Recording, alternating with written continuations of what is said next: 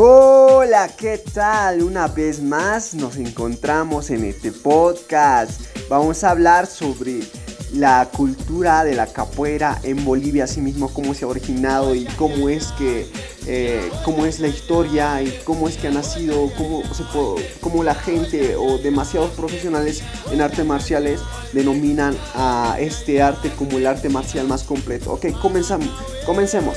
Muy bien, eh, tenemos como dos sedes principales en Bolivia, Cochabamba, el departamento de Cochabamba y el departamento de La Paz. Acá en La Paz tenemos dos sedes principales, dos academias principales. Vamos a hablar de uno de los grupos de capoeira más reconocidos a nivel mundial, que es el Cordao Yoru, eh, conocido como Cordón de Oro. Eh, están ubicadas en la zona Río Seco Extranca de la ciudad del Alto y, la otra academia está ubicada en Sopocache, en la ciudad de La Paz. Muy bien, comencemos. la Capoeira nace de los angoleros, eran afrodescendientes que eran conquistados, que fueron conquistados por los españoles. Estos angoleros eh, es aquí donde se inicia, donde es el origen de capoeira, aunque hay muchas teorías, pero esta es la más, eh, la que más se acierta o la que más se acerca, lo que más tiene relevancia. Vamos a empezar. Eh, los angoleros ya eran conquistados por los españoles y es así como los angoleros tratan de rebelarse y hacer una rebelión contra los españoles es así como nace este arte marcial. Ellos empiezan a crear eh, piruetas, mm, eh, juegos, eh, baile, empiezan a mezclar el baile con defensa, de, con defensa personal. Y lo más curioso es que los españoles, al ver que sus esclavos están haciendo eso, no le, no le tiran bola, por así decirlo, no le tiran importancia y dicen, pero es su pérdida de tiempo que estén haciendo lo que quieran, es más, no dejan de ser nuestros esclavos. Y eso es lo que decían ellos. Y es así como los angoleros van creando este arte marcial para rebelarse eh, contra los españoles. Eh, hacían una especie de baile, como una especie de juego de monos, como los monitos van saltando de un lado para el otro. Eh, nadie le toma importancia, pero sin embargo estaban planeando algo, algo, algo muy grande que los españoles nunca se iban a darse, llegar a dar cuenta. Era un, era un arte marcial para revelarse. Y es así con el pasar del tiempo y puliendo la técnica y teniendo esa idea de eh, crear este arte marcial, pero sin que los españoles se dieran cuenta, van puliendo, van entrenando. Eh, la técnica se va impartiendo a más angoleros, a más esclavos, eh, se va impartiendo a todas las personas. Y es así que llega un día donde estos angoleros y estos esclavos se, se rebelan contra los españoles y usando como arma principal la capoeira, un arte marcial eh, completo, como ya lo decía, que eh, está entre, actualmente tiene uso de piruetas, eh, tiene, tiene baile, tiene danza, tiene mm, defensa personal, absolutamente tiene todo. Ah, es más, tiene su propia música y se crea su propia música, no, no tiene necesidad de poner un parlante y poner una canción de internet, no, no, para nada.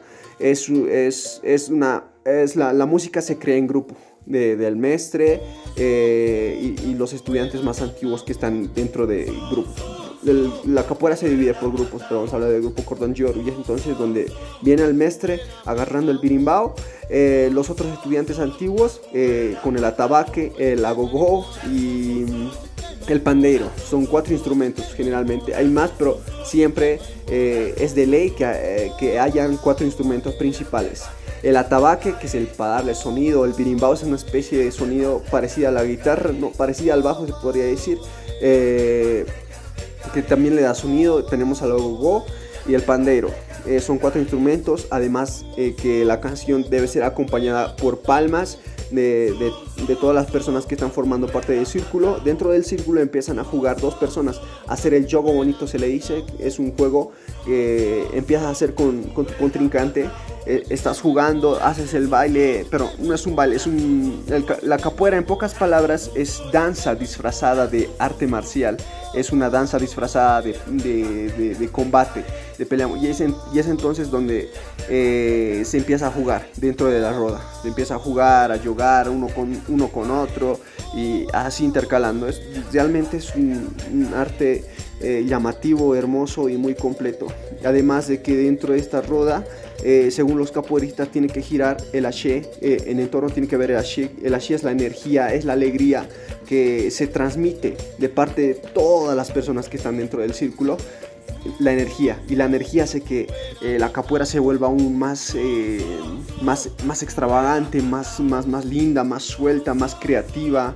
eh, se muestre los, eh, los gestos y pequeños, pequeñas cosas, pequeños detalles realmente. Y es así como nace la capoeira. para ir terminando tenemos cuatro dos rangos altos en toda Bolivia, en toda Bolivia. En Bolivia existen dos rangos altos de capoeira que son la corda quinta, que es la corda del profesor, es la corda azul, es la corda más alta en toda Bolivia. Hasta ahora no se ha llegado, no hay, no hay capoeiristas que hayan llegado a contramestre, ya son otros rangos, no hay eh, mestres, eh, y además de hablar de los grandes referentes de la capoeira que son Mestre Bimba, son Mestre Suazuna, que están ubicados en Brasil, en Puerto Maldonado, ahí hay países que tienen estos grados altos, una gran cantidad de mestres. Por ejemplo, uno de esos países es Brasil, pero Bolivia aún le falta, pero estamos por buen camino. Tenemos profesores muy bien formados que eh, hoy en día eh, están impartiendo este arte marcial completo a, para toda la ciudadanía. Realmente es hermoso. Muchas gracias, espero que les haya gustado esta información sobre cómo la capoeira ha llegado a Bolivia, además de su historia. Hasta otra, hasta otra ocasión. Eh, se informa Cristian Choquechino. Chao, chao.